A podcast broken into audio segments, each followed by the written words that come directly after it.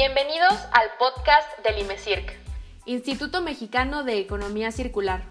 Platicaremos sobre qué es la economía circular, cómo puedo aplicarla en mi vida cotidiana y qué ejemplos en la vida real hay.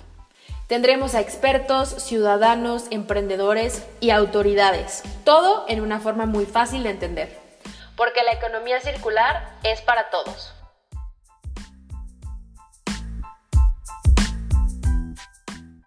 ¿Qué tal? Bienvenidos a este episodio nuevo del podcast circular del IMECIRC. Me presento, yo soy Charlotte Brum, publicista y directora del área de contenido del IMECIRC. Y el capítulo de hoy va a estar súper interesante porque vamos a hablar de la reforma de ley de residuos sólidos de la Ciudad de México que entró en vigor este primero de enero del 2021 y hay muchas preguntas al respecto, qué sí se prohíbe, qué no se prohíbe, eh, qué onda con los biodegradables, compostables o biodegradables, cuál es la diferencia entre todas estas cosas y por eso vamos a tocar todo este tema. Vamos a entender eh, cuáles son las diferencias de los tipos de, plásticos biodegradables, compostables y me acompañan el día de hoy dos invitadas de lujo. Es un honor poder tener a personalidades con tanta información. Eh, tenemos a Marta Vargas, que es una abogadaza picudaza, especialista en Derecho y Política Pública Ambiental. Y también tenemos a Paulina Madrigal, que es consultora en Economía Circular y que tiene mucha información acerca de los bioplásticos. Ella se puede definir como una ñoñaza del tema, entonces le encanta investigar. Por eso siento que es eh, la mejor persona para poder explicarnos esto con palitas, eh, con bolitas y palitos. Eh, voy a estar haciendo unas preguntas y comencemos. Primero, muchas gracias por estar aquí el día de hoy. Marta, Pau, ¿cómo están? Gracias. ¿Qué tal? contentísima, ¿eh? va a estar súper padre. También yo voy a aprender de todo lo que Pau investiga. Entonces, Pues ya empezamos el chisme desde hace rato y está muy bueno, así es que, pues, a darle. A, a ver, primero vamos a empezar a, a entender esta ley. Estimada abogada Marta, ¿Qué es lo que prohíbe y qué es lo que permite esta, esta ley que entró en vigor el primero de enero del 2021? Fíjate que, eh, bueno, las reformas a la ley de residuos de la Ciudad de México en realidad eh, este, se publicaron desde el 2019 y hay una reforma específica que entró en enero de 2020 que tiene que ver con la comercialización, distribución y entrega de bolsas de plástico, ¿no? Esa es una, con algunas excepciones cuando son compostables, ya en ese tema platicará más bien Paulina de qué se trata. Y hay eh, otro segmento, digamos, que entra en vigor este, a partir de enero de 2021, ¿no? Que es como una gran cantidad de productos y es por eso ahora que estamos como, hay como tanta efervescencia, que es comercialización, distribución y entrega de un chorro de cosas, tenedores, cuchillos, cucharas, platos, vasos, este, eh, palitos para moverle, popotes, eh, los contenedores en los que te dan eh, las cosas, las charolas para la comida, este, los aplicadores de tampones, eh, los globos, los palitos de los globos, eh, los productos que tienen microplásticos y las cápsulas para café, nada más. a partir de 2021, en la Ciudad de México están, está prohibida la comercialización, distribución y entrega. ¿no? Estos son los productos con la única excepción de eh, cuando sean compostables o cuando sean, en el caso de los popotes, cuando sean eh, por uso médico. ¿no? Esas son a grandes rasgos las excepciones que existen. Exacto, y me parece muy interesante ¿Cómo nos platicas que, o sea, esta ley lleva desde 2019 tratando de entrar y me acuerdo perfecto cuando era Ciudad de México ya no va a dar bolsa y claro que las personas entraban en pánico y cómo que ya no va a haber bolsa y veía y yo, o sea, claramente nosotras ya éramos unas expertas en traer nuestra bolsa reusable. Y a mí me daba como como risita interna este ver a la gente como con todas las cosas así en los brazos y que se les olvidaba y se les olvidaba, pero lo que pasó es que ahorita ya es en automático, o sea, yo veo a cada vez más personas con, con las bolsas de tela porque no hubo de otra y encontramos la forma de poder resolverlo y de poder encontrar una alternativa, que es también en parte lo que queremos platicar el día de hoy. Entonces, voy a retomar la lista rápidamente. La Ciudad de México le dice adiós a los cubiertos desechables, mezcladores, cotonetes. Ojo, cotonetes que el palito esté hecho de plástico, porque sí hay otras alternativas de bambú, de maderita. Eh, platos, charolas y vasos, popotes, aplicadores para tampón de plástico, cápsulas de café, globos y varillas. Ahora, Marta, ¿qué pasa este, si alguien no cumple con las leyes establecidas. Ajá. Bueno, la, ley prevé tres tipos de sanciones, que son amonestación, multa y arresto. En el caso particular para la implementación de esta, de, este, de esta ley, digamos, de la prohibición de los plásticos, están, este, lo que hicieron fue que están amonestando en este momento y eventualmente habrá multas.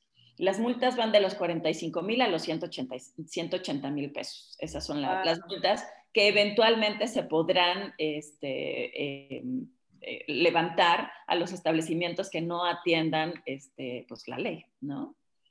Pero en este momento, eh, hace un par de días escuchaba precisamente a Marina Robles platicando en, un, en la presentación de las hojas factuales de WRI y ella comentaba que hasta este momento únicamente han hecho amonestaciones, es decir, están como en esta parte de platicando con la gente, ¿no? Eh, que, esto no se debe hacer y no sé en qué momento exactamente, pero eventualmente habrá multas. Sí, porque me eché una sesión con la SEDEMA, ellos todos los jueves de diciembre y de enero estuvieron teniendo sesiones abiertas a pública, al público y claramente yo fui a saber qué estaba pasando. Entonces las personas preguntaban y preguntaban, ¿y cuál va a ser la sanción? ¿Y qué va a pasar? Y Sedema platicaba que habían estado visitando a cierta cantidad de restaurantes desde el año pasado a decirles, oigan, ¿qué creen? Ya van a tener que buscar otras alternativas, va a entrar en rigor esta nueva reforma. Entonces, ellos empezaban a, yo, yo veía en el chat que empezaban a decir, entonces, este, compro biodegradables, la solución son los, los compostables, porque también imagínate a un señor taquero, si le dices, ah, una bolsa biodegradable no es igual que una bolsa oxobiodegradable, ¿tú crees que va a ponerse a pensar cuál es la mejor alternativa? Es como, a ver, dime cuál, yo tengo que jalar el negocio, ¿Qué, ¿qué, hago? Y entonces en este tema quiero que Paulina, ay, por favor, explícanos qué es cada cosa. O sea, ¿por qué le ponen tantos nombres? ¿Es lo mismo? ¿No es lo mismo? Por favor, infórmenos en el mundo de, de, los biodegradables. Exacto, y es que así como tú o como el taquero que dices, o como, como ciudadano, como empresario, muchos, muchos por buena intención de querer ser más sustentables o por que no me multen, simplemente, empezaron a ver de qué se trata. ¿Hay una alternativa sustentable o no? Y yo empecé a estudiar esto porque un, cliente, una cliente, este, con su empresa, me dijo, Pau, ya sé cómo le vamos a hacer. Vamos a sustituir todos nuestros empaques por bioplástico. Mira, está este y está una opción de polvo de madera con plástico, pero ya tiene más madera, entonces ya es más ecológico. Y entonces dije, no, no, no, no, no, estamos entendiendo todo mal, ¿no? sí son, ¿Cuáles sí son las alternativas eh, sustentables o los bioplásticos sí son sustentables o no, ¿no? Entonces, por esta razón me metí a estudiar los bioplásticos y ahí en un seminario del, del, este, del Instituto Mexicano de los, del Plástico Industrial, que fueron los primeros que empezaron a traer información de esto, porque pues esto iba a impactar directamente a los empresarios que producen plástico, ¿no? Entonces, bueno, ahí fue donde aprendí todo esto y por eso ahí, les va la información más básica. Em, ok, a el ver, plástico. sí, el plástico, el plástico, porque tú ya te echaste la palabra de bioplástico. sí, ¿qué onda? ¿Qué onda, no? Claro. Entonces, empecemos. Plástico, hay plástico, ¿ok? Hay la fuente del plástico que conocemos, que es el petróleo, la fuente fósil, y está la fuente vegetal. A la fuente vegetal le podemos llamar biobasado, o sea que es de, bien puede venir de plantas, de desechos orgánicos, de este tipo de, cosas que, eh, que conocemos en la naturaleza. Bueno, ahora ahí les va la información que a mí primero me hizo shock. No porque venga de plantas quiere decir que sea biodegradable. ¿ok? Quiere decir únicamente que es biobasado. Ok, o sea, los que son cubiertos hechos de semilla de aguacate o de fécula de maíz, yo digo, ah, pues son de aguacate, obviamente como el hueso del aguacate, o sea, se va a volver a fundir en la tierra. Entonces, no. No forzosamente, puede ser biodegradable o no biodegradable. Entonces, esa es la primera este, información que tenemos que saber, que hay plásticos biodegradables que son de fuente vegetal, o sea, biobasados, pero también hay biodegradables de origen fósil. ¿Qué? ¿Cómo puede ser esto? ¿Cómo puede ser que un plástico pueda ser biodegradable si viene del petróleo, ¿no? Porque eh, los plásticos son polímeros que tienen cadenas y hay unas cadenas más largas, hay unas cadenas más cortas. Entonces, los que son de cadenas cortas se deshacen más rápido y los que son de cadenas largas tardan 500 años, 1000 años en deshacerse. Entonces, bueno, con todos los procesos, la innovación que esta humanidad ha creado, pues así han hecho plásticos de origen fósil que se pueden deshacer y plásticos de origen vegetal que se pueden deshacer. Ahora, lo que tú decías es que este tenedor es de aguacate. Ya dime cuál, de qué sí se deshace, si se hace tierra, ¿no? Porque siempre me dicen, ya dime cuáles son los que sí se hacen tierra. Los de aguacate, los de agave, los de fécula de maíz, y no va por ahí. En realidad, ese tenedor que están viendo puede tener cierto porcentaje de biobasado, o sea, tener 20%, por ejemplo, de hueso de aguacate y 80% de origen fósil entonces está mezclado. Y probablemente sí se vaya a biodegradar la parte que está hecha de aguacate, ¿no? Ahora, ¿qué quiere decir biodegradarse? ¿Qué es biodegradable? Una, una convención, digamos, que se ha hecho internacionalmente es que biodegradable quiere decir que en 180 días, se, 90% de ese, ese producto se vuelve carbono, ¿no? O sea, digamos, tierra, pues, ¿no? Este, entonces, eso quiere decir biodegradable en 180 días, porque, a ver, todo se va a biodegradar en esta tierra en algún momento, ¿no? Entonces, teníamos como que tener ciertos, cierto tiempo.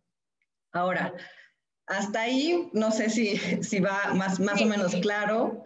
Todo bien, todo bien, porque entiendo que todo se va a deshacer, todo siempre se va a deshacer, pero pues el plástico se deshace en los famosísimos Microplásticos. Ese es el problema. Claro que se va a deshacer, pero se va a convertir en partículas tan chiquititas que van a llegar al mar, se lo come el pez y luego tú te comes ese pez en el sushi dos por uno y el plástico llega a tu panza. Platícanos cómo es que eh, está todo este problema de, lo, de la biodegradación. Exacto. Ahora, bueno, entonces imaginemos que tenemos un utensilio, un cuchillo, un cuchillo, un tenedor, una cuchara que es biobasado 100%, de fécula de maíz 100%, que es biodegradable, se biodegrada en 180 días.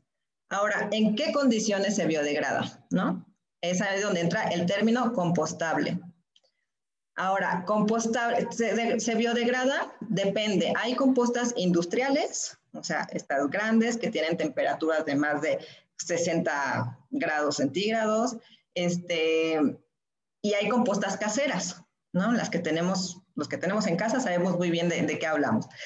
Entonces, ese tenedor, ok, sí es biobasado, sí es biodegradable, pero ¿en qué condiciones se va a biodegradar? ¿Se va a biodegradar en tu composta casera? No, les voy a decir por qué. La mayoría de estos eh, productos que están saliendo al mercado son de un material que se llama PLA, ácido poliláctico. Este ácido poliláctico se usa muchísimo porque realmente imita muy bien las cualidades de los plásticos que conocemos todo el tiempo, ¿no? Entonces son, pueden mantener a este, líquidos calientes, son resistentes y todo esto. Pero por la misma razón no se van a biodegradar en, en nuestra composta casera. Van a necesitar condiciones especiales para eh, biodegradarse. Y dime tú cuántos tenemos acceso a una composta industrial en esta ciudad. Estamos hablando solamente de la ciudad. Si a composta casera ni llegamos. Y, y, es un experimento que hice. Dije, ah, aquí dice compostable. Metí mi tenedor hace un año y medio y sigue intacto el tenedor. Y dije, no puede ser, es una farsa. Y así tenían en letras chiquititas compostable, en composta industrial. Y yo, ¿qué es, ¿qué es una composta industrial? ¿Dónde está la composta industrial? ¿A dónde le llevo mi tenedor?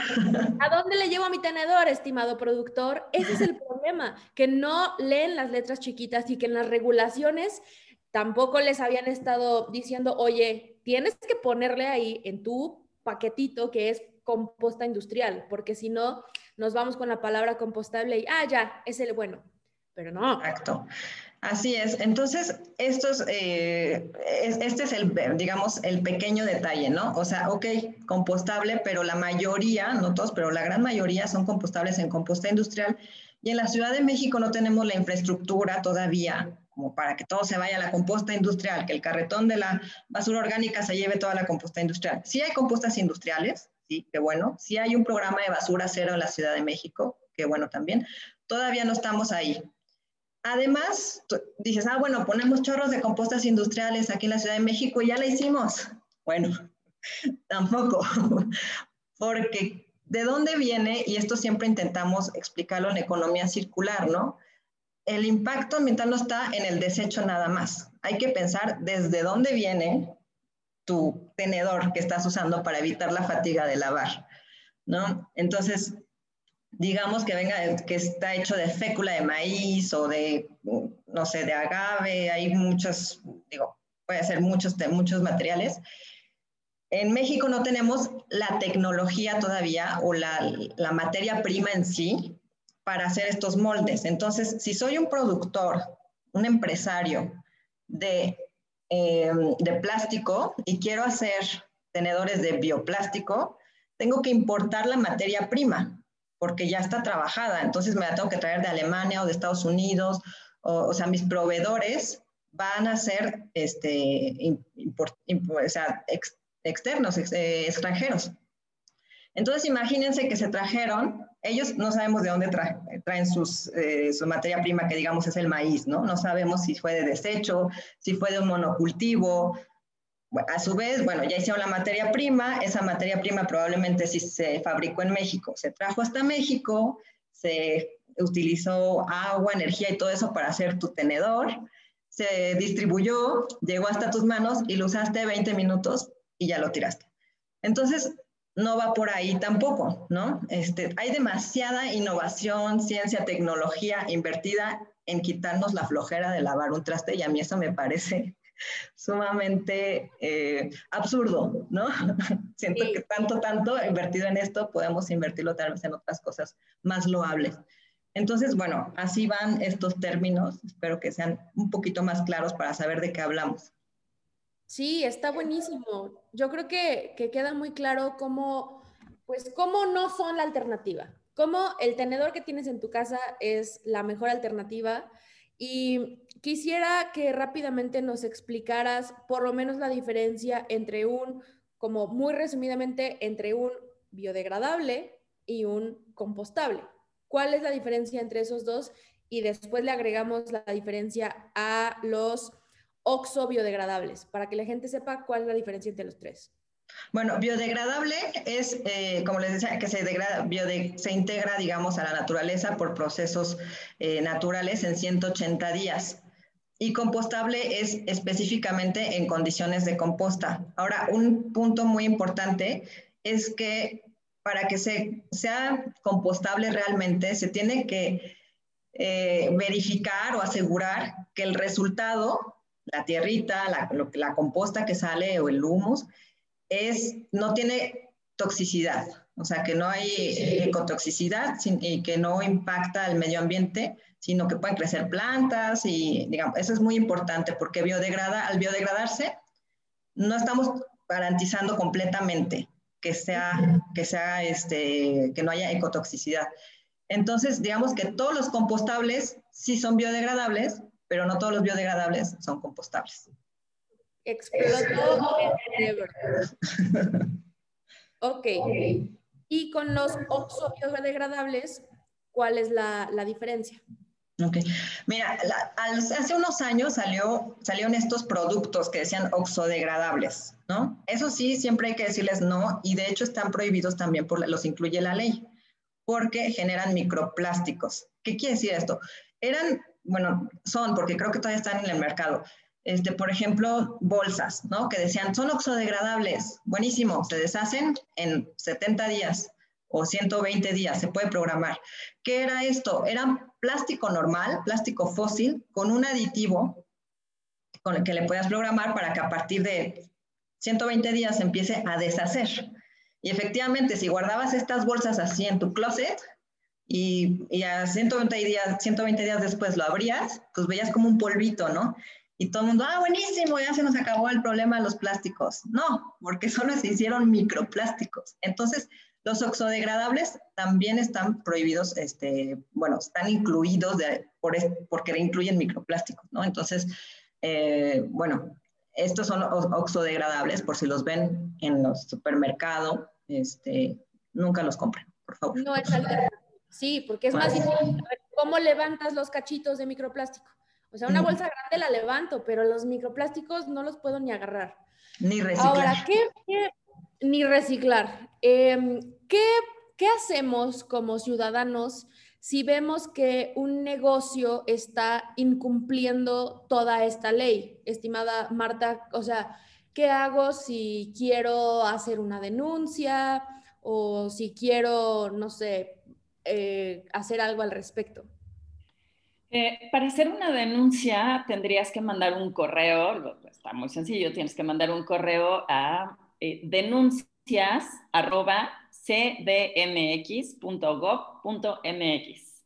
Entonces, denuncias arroba, perdón, arroba. Okay. Esa es la forma de hacer una denuncia. Ahorita, un poco metiéndome en el tema de Paulina, también este, me gustaría comentar esta parte de, bueno, la ley, la única excepción que hace es de los compostables es decir, aquellos biodegradables que sean susceptibles de eh, degradarse en una composta, que son, digamos, una parte de los que son biodegradables y los oxodegradables efectivamente no. Pero también hay eh, como un poco la, preocupación, y esto también es como un llamado a, aquellos comercializadores este, que estén escuchando, que, escuchen el podcast, hay, hay, la preocupación porque en el mercado hay muchísimos este, oxo eh, degradables o que son de plástico o que tienen un poco de tinta y que se venden como compostables.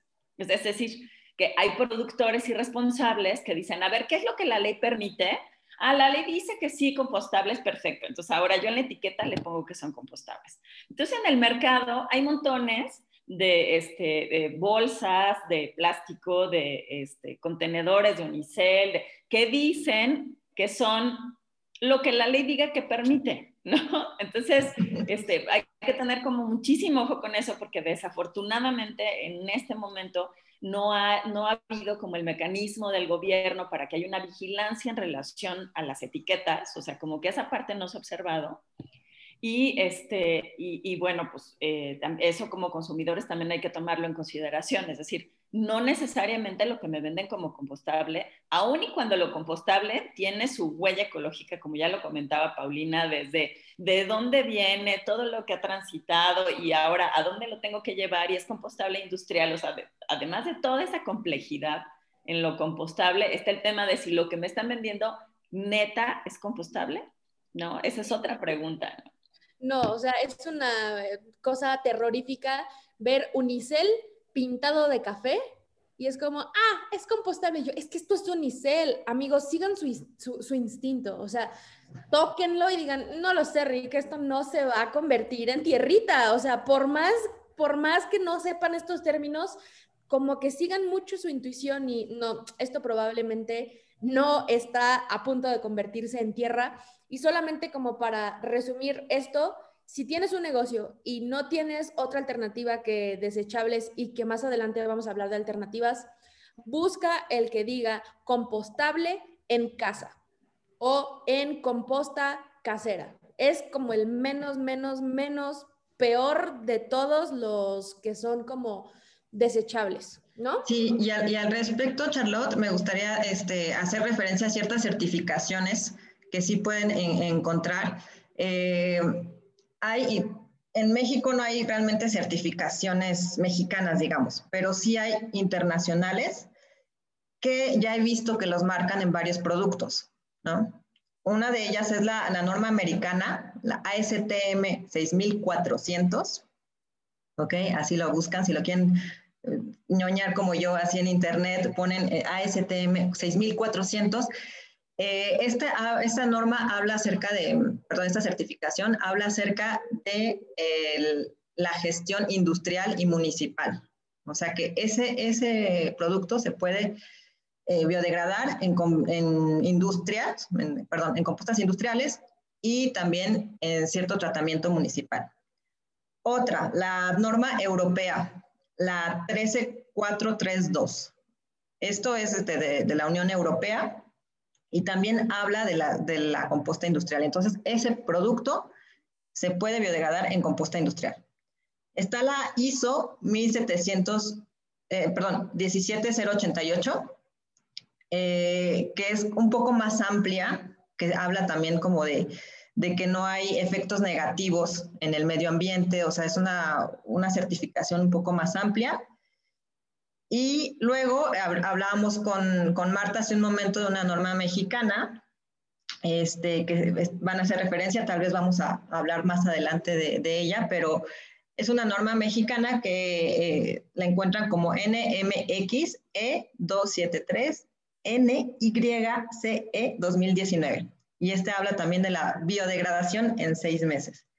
Entonces, son como, a veces necesitamos ciertas herramientas para decir, pero ¿qué tiene que decir? Porque es bien fácil imprimir en verde, ¡pum!, biodegradable, ¡pum!, compostable. Entonces, pues ni modo, nos vamos a tener que familiarizar un poquito más con las certificaciones de aquí a que nos dan otras herramientas para asegurarnos de que no es pirata y que es realmente compostable.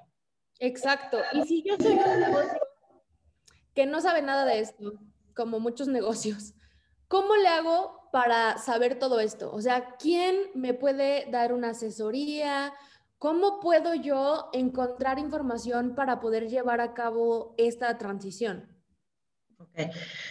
En, así nada más, lo más del reflejo, digamos, más rápido este, y gratis es entrar a la página de la SEDEMA, a todos este, la, ley de residuos sólidos, ya tienen cada vez más ilustraciones acerca de alternativas, acerca de lo que sí está prohibido, de lo que está permitido. Em, creo que está muy bien hecho porque aclaran muchos puntos que el año pasado estaban muy, muy ahí, este, como, como un poco, o sea, no suficientemente claros. Entonces, entren a la página de la SEDEMA. Si quieren saber todavía más, al programa de, basura cero de la CDMX, hay todo un programa. Y así vamos a aprender hacia dónde va esto, porque no nada más es prohibir y ya, ¿no? Hay un objetivo este, más a largo plazo, mucho más eh, complejo e interesante, que es pues dejar de producir basura en la ciudad o aprovechar mejor los residuos. Entonces, la, la SEDEMA, en la página de la SEDEMA van a encontrar muchísima información. Buenísimo. Y, a ver, pregunta general para las dos, para las tres. ¿Ustedes creen que es circular sustituir los desechables de plástico por plástico compostable? A ver, Marta. Este, no, no, yo creo que no, eso no es circular, definitivamente. O sea, no, no dentro de la, de la circularidad lo que tendríamos que pensar es qué es aquello que está diseñado para no generar residuos, ¿no? Y eh, muchas, prácticamente todas este, eh, estas cosas que está prohibiendo la ley de la Ciudad de México, pues tienen sus, sus sustitutos o son, este, o son productos que son en realidad una vanidad, ¿no? Entonces, como las cápsulas de café, yo, yo conozco mucha gente que es muy fan de las cápsulas de café, del, café de esas cápsulas, ¿no? Pero, pero la realidad es que una buena prensa francesa te hace un café maravilloso y el, decir solamente, bueno, es que compro la máquina y soy además me convierto en un esclavo de estar comprando estas cápsulas de café. Y entonces está chistoso porque le decía a una persona en una, en una reunión este, presencial que tuve hace un par de semanas, este, oye, es que está muy malo de las cápsulas. Y no, no, no, es que ya, ya son rellenables y además también son reciclables. Y ok. Y tú las, las, las juntas y las mandas otra vez. Y, bueno, o sea, si hay un sistema, o sea, es decir, como, como que nos hacemos un coco wash, la realidad es que no, nos, nos vendemos la idea de que si compro esto y si es este, reciclable o si es biodegradable, o sea, ya alarmé, pero tampoco no me ocupo, no tengo esta responsabilidad de qué voy a hacer con este producto. O sea, si es, si es cierto que las cápsulas son reutilizables, ¿cuánta gente las estará realmente reutilizando? ¿Las estará rellenando para volverlas a usar? Porque al final lo compras porque es una comodidad y es incómodo volverlas a llenar y volver a hacer. Es mucho más latoso que ponerle una cucharada de café a una prensa francesa o a una cafetera normal. Entonces, si lo hiciste por comodidad, la lógica no me dice que vas a hacerlo diferente. Ya, me desvío un poco, pero el tema de tampoco es una solución en términos de economía circular lo biodegradable o lo compostable. Hay que pensar lo que realmente vas a reutilizar y que no se va a ir de desecho. Sí, y, y, además vamos a tener que pensar circular sí o sí, porque una realidad es que eh, la demanda de plástico que hay actualmente en el mundo es gigantesca, ¿no? Y sustituir todo eso por bioplástico o por compostable es inviable, o sea, no hay, no se puede. Este, hasta hace dos años que empecé a estudiar esto y el año pasado, o sea, hay tanto uso del plástico que sustituirlo todo eso por bioplástico o por biodegradable, por compostable, realmente no es la materia prima. Entonces, sí o sí nos va a tocar reducir, reutilizar, rechazar, para que realmente este, nos quede solamente lo necesario, con un diseño circular también. Entonces, a todos esos empresarios este, del plástico que dicen, ¿y cómo, o sea, y los empleos, ¿no? De, de, mi empresa, este, mi trabajo y todo eso, a mí me gustaría invitarlos a que piensen en que todo su know-how es muy valioso y que podamos hacer productos con mucho mayor valor agregado que una bolsa de plástico, que un tenedor, ¿no? O sea, podemos aprender a usar reutilizables y ese know-how que ya tienen estos empresarios, que lo usen para cosas de mucho valor, mayor valor agregado que hoy en día estamos importando en México. ¿Ok?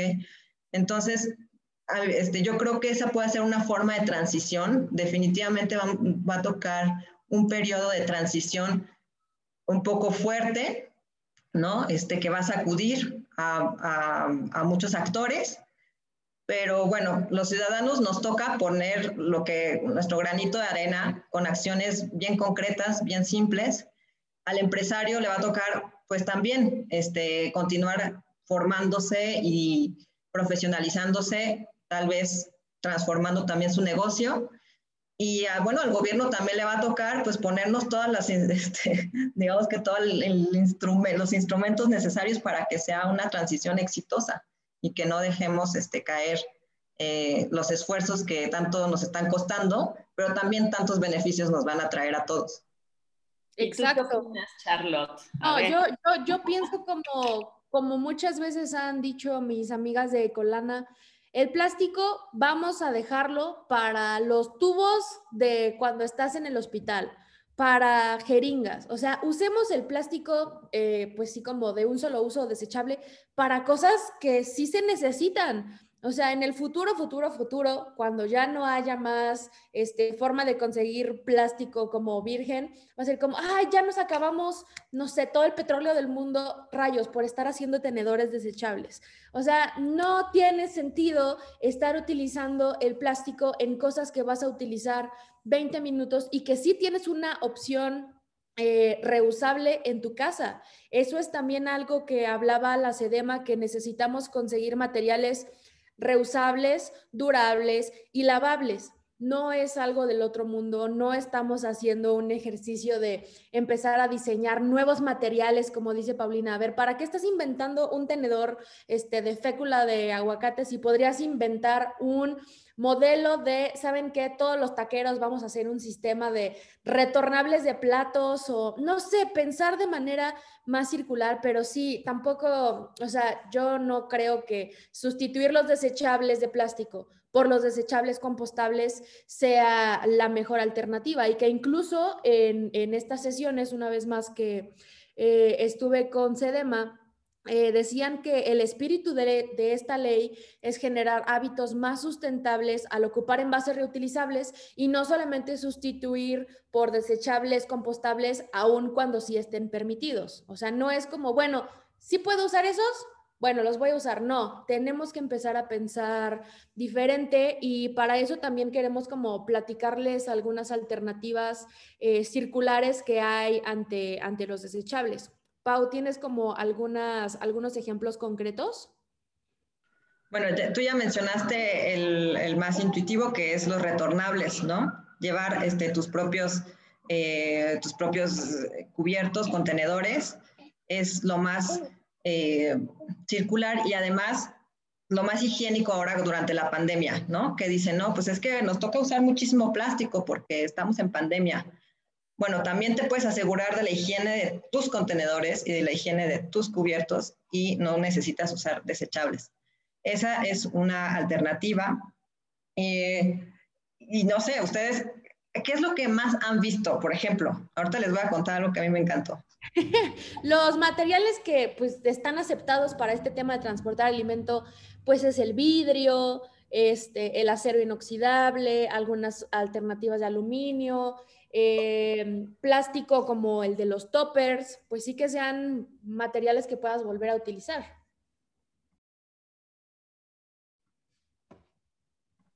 Sí, exacto. Perdón, es que aquí está un visitante. este, sí, bueno, ese es otro punto importante que a veces nos dicen, eh, ¿cuál material tengo que elegir? todo de vidrio, todo de papel o cartón. Y también es importante que nos quede bien claro que ningún material nos va a resolver nuestro consumismo o, nos va, o va a justificar el consumismo, ¿no? Entonces, eh, eso es ni el compostable más compostable va a justificar todo eh, nuestro consumismo, ¿no? A, ultranza que tenemos. Entonces, eh, bueno, las alternativas que son, sí, llevar tú tus propios contenedores, tus propios cubiertos y termo. La otra es que el negocio vuelva retornables sus, sus contenedores también, ¿no? Otra es rechazar. Pensemos siempre en rechazar primero. Hay muchas cosas que no, no usamos desde el principio, ¿no? Este, y también les puede representar un ahorro a la empresa. Si siempre estaban dando estos agitadores y estaba de plástico y luego estaban este, tirándolos, pues probablemente pueden dejar de, de comprar esto y eh, además le va a representar un ahorro. En las aplicaciones, este, como consumidores, podemos ya elegir que no me traigan este, tenedores. Tenedores, servilletas, salsitas extras. Exacto. Entonces, esas también son otras alternativas, rechazar, y rechazar siempre debe ser nuestra primera opción. Exactamente, y que al final hay empresas que ya lo están haciendo actualmente. Yo no puedo dejar de pensar en la casa de Toño con sus toppers pozoleros gigantes. Pues, o sea, por lo menos cuando iba a la sucursal y me quería llevar eh, algo, no había opción de no comprar el topper. Entonces tenía ya cuatro toppers y claramente a la próxima que iba decía, no, yo ya no voy a comprar otro topper de 30 pesos. Me voy a llevar los cuatro que ya tengo en mi casa y que al final también es una, o sea, es como, como el branding, o sea, es como, me vas a volver a comprar porque tienes el topper con mi marca en tu casa, lo vas a ver y se te va a antojar. Es una opción también para tener como un mayor retorno de inversión y crear más fidelidad en tu audiencia porque es una marca que se preocupa, bueno, no, no este caso específico, pero podría ser como una marca que tú sabes que se está preocupando por el tema, que está otorgándote algún valor agregado con el medio ambiente y que al final puedes reutilizar tú esa alternativa que tienes eh, de esa marca de cualquier otra, de cualquier otra forma. Y, además en esto que comentas, Charlotte, normalmente la realidad es que somos como, los seres humanos somos como animales de costumbres. Entonces, normalmente vas a comer a los mismos tacos, normalmente vas, a, ya haces tu súper en el mismo lugar y le compras la verdura a la misma marchanta. O sea, es, muy difícil que te salgas de eso, es extraordinario en realidad que te salgas de eso. Entonces, como este tema de la retornabilidad este, que, que platicas tú de los toppers de la casa de Toño, pues es relativamente sencillo, es un poco bueno, pues que te acostumbres, es como mientras te haces a la idea, pero eventualmente pues ya siempre vas a llevar tu topper porque ya sabes que el pozole se te antoja los viernes en la noche, ¿no? Entonces, este, pues vas a cargar con él. Ahora, nos hemos acostumbrado a cosas. el celular, bueno, no, no lo dejas, pero ni para ir al baño, ¿no? Y, este, pues así puedes cargar con otras cosas. Tú, cada vez hay más gente, tú te ves en la calle, todo mundo trae su, su, mochila, si no trae una bolsa más o menos de tamaño interesante. Entonces, pues como que te vas haciendo de, de estrategias y creo que un poco la cuestión es cambiar nuestra mentalidad de consumir productos a consumir más bien servicios, ¿no? También en, como en otras cosas, ¿no? No, no me interesa tanto tener un coche u otro coche y otro coche, lo que me interesa es moverme y entonces a lo mejor si el servicio, si, si el transporte público me lo permite, pues entonces mejor me muevo en transporte público y no necesariamente tengo que tener uno, dos, tres coches y el día de que hoy no circula, pues entonces tengo otro coche para que ese día sí circule, ¿no? Entonces, creo que un poco como ir cambiando esta, este paradigma que tenemos de consumirnos las cosas a usar los servicios, ¿no?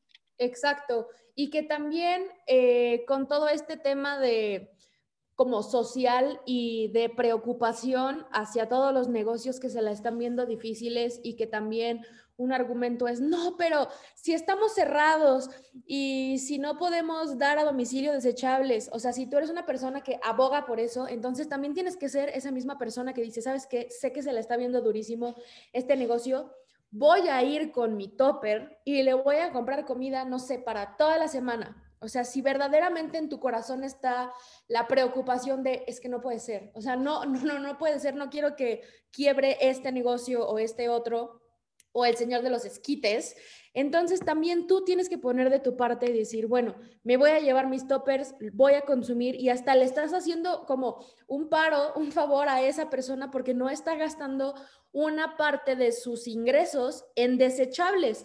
Para mí los desechables es literalmente tirar el dinero a la basura, porque es lo que haces. Compras el desechable, lo agarras, lo usas y lo tiras a la basura. Es, es ay, no, no, no, me, estresa demasiado pensar en, en, tirar el dinero a la basura y siento que la gente, si lo entiende así, no compraría desechables más porque están tirando su dinero a la basura. Entonces, nosotros como ciudadanos tenemos que poner de nuestra parte porque el gobierno ya puso un poco de su parte y las empresas pues tampoco van a tener de otra. Y para la pregunta final, ¿cuál es su opinión general de esta ley. Em, ¿qué, ¿qué, avances creen que empezamos a tener con este tema? ¿Qué es lo que representa? ¿Qué oportunidades creen ustedes que se pueden abrir a partir de esta reforma? Porque sí, Ciudad de México está siendo un ejemplo y un referente a muchos países de Latinoamérica. Eh, han recibido felicitaciones a nivel ONU de, oye, con todo y todo, con todos los intereses económicos, con todos los intereses de todas las industrias, se logró aprobar. ¿Ustedes qué opinan de esta ley?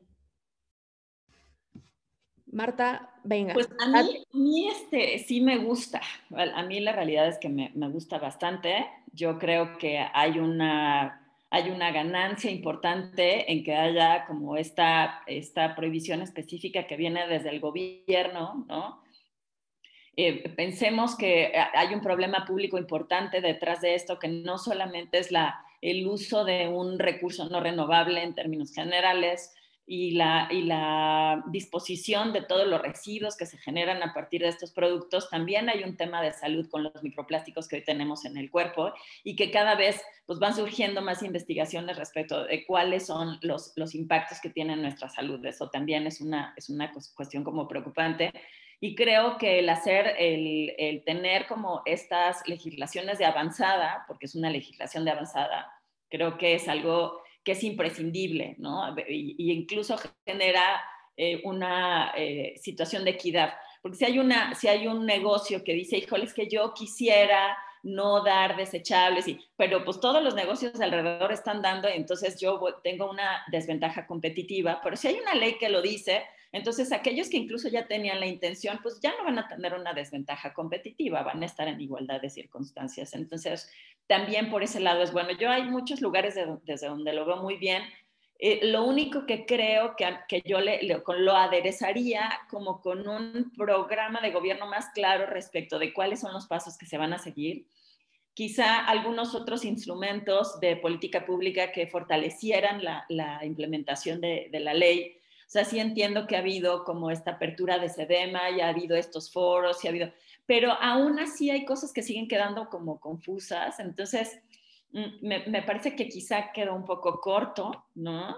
Em, no sé, quizá una socialización mayor con medios de comunicación para que se comprenda desde el origen de, o sea, ¿cuál es la razón? Pues la razón es que pues cada vez tenemos más enfermedades asociadas a los microplásticos que tenemos en el cuerpo, ¿no? Entonces, esa es una de las grandes razones. Y yo creo que a todos nos mueve, ¿no? Este Pau, que ahorita tenía su bebé en brazos, y digo yo, híjole, de verdad me, me, me, llena de, de, angustia pensar en la cantidad de microplásticos que hay en el ambiente con ese bebé hermoso ahí, ¿no? Entonces, creo que hay desde muchos lugares donde se puede abordar y a mí me, sí me gusta la ley, ¿no? Me gusta mucho que hayan tomado esta iniciativa muy de avanzada con muchos productos.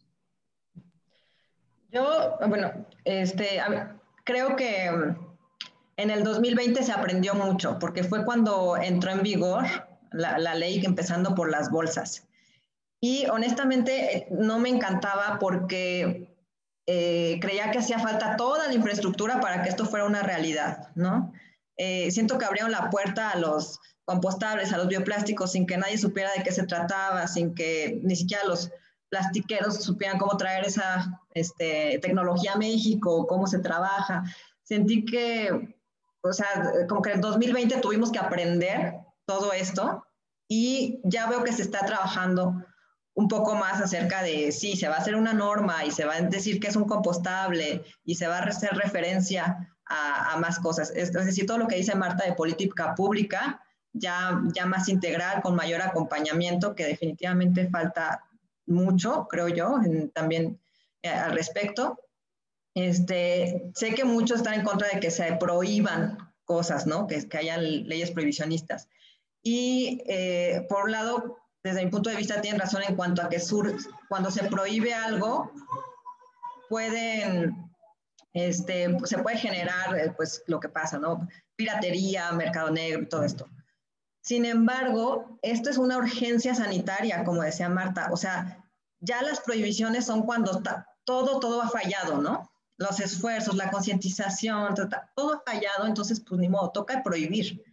Y si es una emergencia sanitaria, el unicel al que estamos tan, tan acostumbrados es poliestireno. El estireno se ha relacionado con cáncer, con disruptores endocrinos. Se han encontrado este, microplásticos en, el, en, en, las placentas, en el útero. Es realmente algo este, de miedo y, no, y no, no, queremos aceptarlo porque nos da mucha flojera lavar un traste. Entonces, eh, o sea, sí tiene, tenía que llegar esta ley que ya hay que decirlo, se venía muchísimos años intentando este, pasar a una ley que prohibiera. Bueno, ya pasó, ahora hay que hacerlo bien, ¿no? Hay que hacer que, que sea un éxito y que no sea una cuestión de tres días que quitamos los plásticos de un solo uso y a los 15 días los metemos otra vez porque no pasó nada. Entonces, eh, bueno, para que esto realmente sea un éxito, pues se necesita de todos. Exacto, porque como bien mencionas, yo primero de enero es, es que soy súper chismosa. Yo digo, tengo que estar en el lugar de los hechos. Fui a Superama y pasé por el, el pasillo del café y dije, ¿qué, ¿qué pasó? ¿Que lo robaron? ¿O otra vez hay crisis como en el papel de baño que estaban vacíos? Y me fijé como en las etiquetas y eran las cápsulas de café y yo, claro, entró en rigor esta nueva ley y dije, no, no, no puede ser, esto es real, esto está pasando, ¿qué es, qué, es esta magia? Y luego fui a, Walmart y estaba el área de los tampones de plástico eh, igual no había nada y dije, wow, o sea, como que no podía creerme que sí estaba pasando. Eh, lo comenté en mis redes sociales y, y el tema fue como, qué padre, está increíble, no sé qué. O sea, la respuesta en sí fue positiva porque cuando te das cuenta que como actor individual haces todo y haces de todo y, y te esfuerzas al máximo y luego volteas a ver, no sé, alguien con miles de bolsas, dices, es que, o sea, no importa por más esfuerzo que yo haga individual, hay muchas cosas que siguen pasando. Entonces, cuando entra un actor nivel gobierno y dice, ¿sabes qué? Se corta porque se corta. Entonces, a mí me da mucha esperanza, como, como que saber que sí se están haciendo las cosas. Eh, Marta me hizo entrar en pánico hace unos momentos antes de empezar el podcast que me chismorreó que pasó más o menos lo mismo en Cancún. O, a ver, platícanos, platícanos, platícanos. Eh, bueno, no, quisiera yo echar de cabeza a gente, pero este, sí, un poco pasó eso en Cancún cuando entró en, vigencia eh, este, la ley de, residuos sólidos en un enfoque de economía circular. Y entonces de pronto tú ibas a Cozumel y los estantes este, vacíos, ¿no? De, productos de PET, con PET. Y, este, y a los tres días otra vez ya estaban, ¿no? ¿Y qué pasó? Una de las cosas es, no había claridad de cuáles eran los productos que estaban entrando, este, de los cuales se estaban prohibiendo y que iban a entrar en, vigor, que se iba a observar. Y la otra es, no hubo una implementación tampoco de la ley, o sea, es decir, tampoco hubo sanciones y a mí eso me preocupa también con esta ley. O sea, eh, según decía la secretaria Marina, ya empezaron a hacer amonestaciones. Este, creo que está bien, o sea, creo que es el camino. Hay que empezar por decir, oye, te recuerdo te recuerdo que hace un año y medio aprobamos una ley que decía que en este momento no deberías tener estos productos, ¿no? Porque también hay gente que es como, wow, qué sorpresa. No, no, no. A ver, hace año y medio. O sea, la ley se aprobó hace año y medio y se le dio lo que se llama una vacatio legis, que tiene como propósito que la gente se entere del, del contenido de esa ley y que cuando entre en vigor esa ley pueda atenderla. ¿No? Entonces, bueno, está bien, ahorita están en amonestaciones, pero eventualmente pues sí tendría que haber otro tipo de sanciones que genere esta, eh, esta situación de equidad que, que, tú misma comentas, Charlotte, con esto de las bolsas, decir, híjole, es que siento que mis esfuerzos personales de llevo mi bolsa, hago mi composta, separo mis residuos, como que no está, o sea, la realidad es que pues somos un, pues, es, sí está bien que con granitos de arena, pero necesitamos más granitos de arena, porque pues estos granitos de arena que aquí, pues como que no va a ser suficiente, ¿no? Necesitamos más granitos de arena. Si hay un problema público, pues entonces necesitamos que el gobierno tome las riendas y, y haga lo que, lo que sea necesario para corregir ese problema. Sí, porque, y, y, muchos de la difusión, muchos no saben que los globos están prohibidos. Y veo fotos y fotos de, de, festejos con globos y globos. Hay negocios que son de puros globos. A ver, entonces, este, ¿sabes? Hay que... falta muchísimo. de enero, no, no, sé si vieron, el, pero el 5 de enero todavía había gente vendiendo globos en las calles. Sí, para los Reyes Magos, claro. Y también esto de los microplásticos que decías al principio, eh, Marta, mucha gente que no sabe que esos microplásticos de los que creo que ahora la ley están en los exfoliantes que compramos en el súper para ponernos nuestra piel que quede muy bonita, muy preciosa y luego echamos todos esos microplásticos al agua. Este, entonces, eso yo creo que mucha gente no sabe, ¿no? ¿Dónde están estos microplásticos diseñados este, a propósito? algunas cremas, detergentes. O sea, bueno, esa parte de la ley a mí me preocupaba. Yo decía, es neta, a ver, ¿y, y cómo? Y o sea, ¿cómo le va a hacer el gobierno para implementar esta, este párrafo en particular de, la, de los productos que tienen microplásticos añadidos? Porque es un universo enorme. O sea, si pensamos que es retador el tema de los plásticos desechables, la cuestión de los microplásticos es, es otro universo que tiene una lógica distinta y que también tiene un reto este, pues, diferente, ¿no? Este, y un poco lo que decías, Charlotte, de los microplásticos, y están en, se van a, se, se, descompone el plástico, se el microplástico, se va al mar, se lo come el, el pez. ¿Sabes qué? Que te, puede entrar por la piel los microplásticos. O sea, ni siquiera necesitas que se vayan al, al, al mar y se los coma el pez para que te los comas tú también. Te pueden entrar por la piel. Entonces, y están en el ambiente. Esto de los oxodegradables en su momento, pues fue una una terrible, terrible, terrible idea, ¿no? Los pone más disponibles todavía y además con la cantidad de plásticos que hay en el ambiente, pues sí es como bastante grave.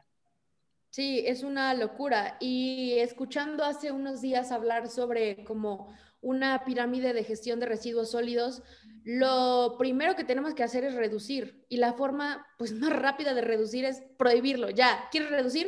Vámonos, se prohíbe, ya, se acabó. Después está reutilizar, después está reciclar, después está compostar, después está transformar en energía y al último está llevar a los vertederos porque se utiliza demasiado dinero en la gestión de los residuos, por lo menos en Ciudad de México, 3 mil millones de pesos al año eh, se, ponen para que se puedan llevar la basura eh, de la ciudad. Eh, también lo, obtuve lo obtuve, ese dato de Sedema, y fue como, si todo ese dinero que es de nuestra basura, se pudiera utilizar en algo que no sea la basura, es una grandiosa idea. Entonces también es una, como que algo bueno para nosotros, que si nos van a prohibir el unicel, entonces no vamos a tener en nuestra casa bolsas con unicel. Es algo que, que yo creo que sí nos va a beneficiar a todos en general en, en cuestiones, pues claramente de medio ambiente, porque todos respiramos el mismo aire en Ciudad de México todos vamos a tener escasez de agua en ciertos casos y si no hacemos algo en este momento, pues no, no, la verdad no quiero ni imaginarme el futuro. ya, ya, hay muchas colonias que viven de pipas de agua, ¿no? Entonces ya es, una realidad que, que, no queremos reconocer, no es que vaya a llegar algo, sino que ya llegó, puede ser peor. Y nada más toca reconocerlo y, y empezar es es este, sencillo relativamente, ¿no? Y ya nada más como hilito de media podemos ir investigando más. Pues, de por sí ya estaba muy complicado lo de los reciclables plásticos, que número uno, número dos, número tres, número cuatro, ahora tenemos que aprender lo de los compostables. O sea, se nos complicó un poquito más, pero si rechazamos y si reutilizamos, nos quitamos todo ese rollo tan complejo. Sí, y que claro que hay resistencia. Cuando prohibieron fumar en los aviones, cuando prohibieron fumar adentro de los restaurantes, cuando quitaron la sal de las mesas de los restaurantes, claro que la gente la superarmó de todos, pero a ver, ahorita ya se me hace lógico, así de, ay, ¿cómo crees que alguien fumaba en un avión? O sea, igual, igual, puede ser que en el futuro sea como, ay, no, ¿cómo crees que utilizaban ese plástico tan dañino como para comer? O no sé, cosas así que veo del pasado, como la laca para el cabello o cosas así que dices, ay, no, pobrecitos los cavernícolas del pasado. Como que me imagino el futuro, ¿no? De, ay, qué onda, ¿no? Qué rara, qué bueno que alguien hizo algo al respecto. Entonces nos toca aguantar, nos toca ser fuertes, nos toca proponer soluciones, nos toca apoyar a los negocios para que no se eche para atrás esta ley que costó tanto trabajo, tanto tiempo y que yo, o sea, yo creo que los mexicanos somos tan creativos que vamos a encontrar la forma de poder lograrlo y, yo creo que, va a ser... Sí, y sabes que estaría buenísimo, Charlotte, que la gente que nos oye nos mande su, lo que ha visto, las propuestas, ¿sabes? O sea, segurísimo van a tener mejores ideas que a muchos legisladores o no sé, o sea, ellos somos nosotros los que estamos en contacto todo el tiempo con esta problemática. Si nos están oyendo, o sea, en nuestras redes sociales pueden comentar, ¿no? Simplemente para ampliar la discusión, es algo que se tiene que hablar muchísimo para normalizarlo y que participen con propuestas, con también tal vez digan, ah, este, yo he visto que por acá como que no se cumple mucho, no sé, o sea, que participemos para que este, se normalice una nueva forma de, de, consumir.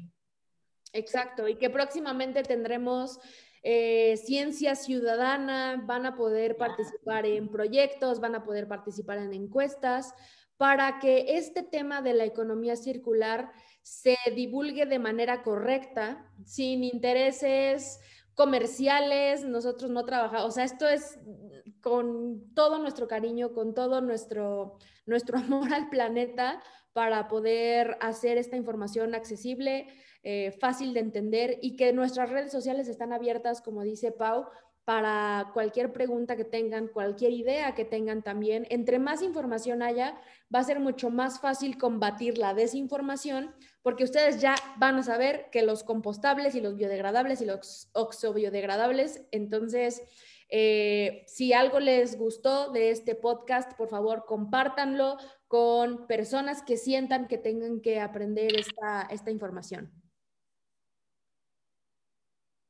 Ay, pensé que Marta iba a decir otra cosa. no, bueno, quisiera decir mil cosas más, pero creo que, creo que el tiempo ya nos apremia y tampoco hay que hacerlo tan largo. Platicamos en otro momento de las cosas que se quedaron en el tintero. Sí, como dices, Charlotte, sí, sí pueden compartir este, este podcast con personas que crean que les interesa el tema y que nos hagan comentarios si creen que sería interesante que abundáramos, que, que, ahondáramos mucho más en algunas de, las, de, las, este, de los conceptos que ahorita se han vertido, también estamos abiertos. Es, lo que queremos es difundir el conocimiento que nosotros tenemos y, y, si a partir de eso podemos hacer una cosecha de la inteligencia colectiva de quienes nos están escuchando, pues estaría buenísimo, ¿no? Exacto. La pregunta que les vamos a dejar el día de hoy es, ¿Ustedes cómo hacen la aplicación de esta ley de forma circular? Nos lo mandan por mensaje, nos etiquetan en alguna historia. Muchísimas gracias Marta y Paulina por estar en este, en este episodio. Estaremos más adelante con más invitados y más información. Muchas gracias. Hasta luego. Hasta luego. Gracias. Hasta luego. bye. bye. bye.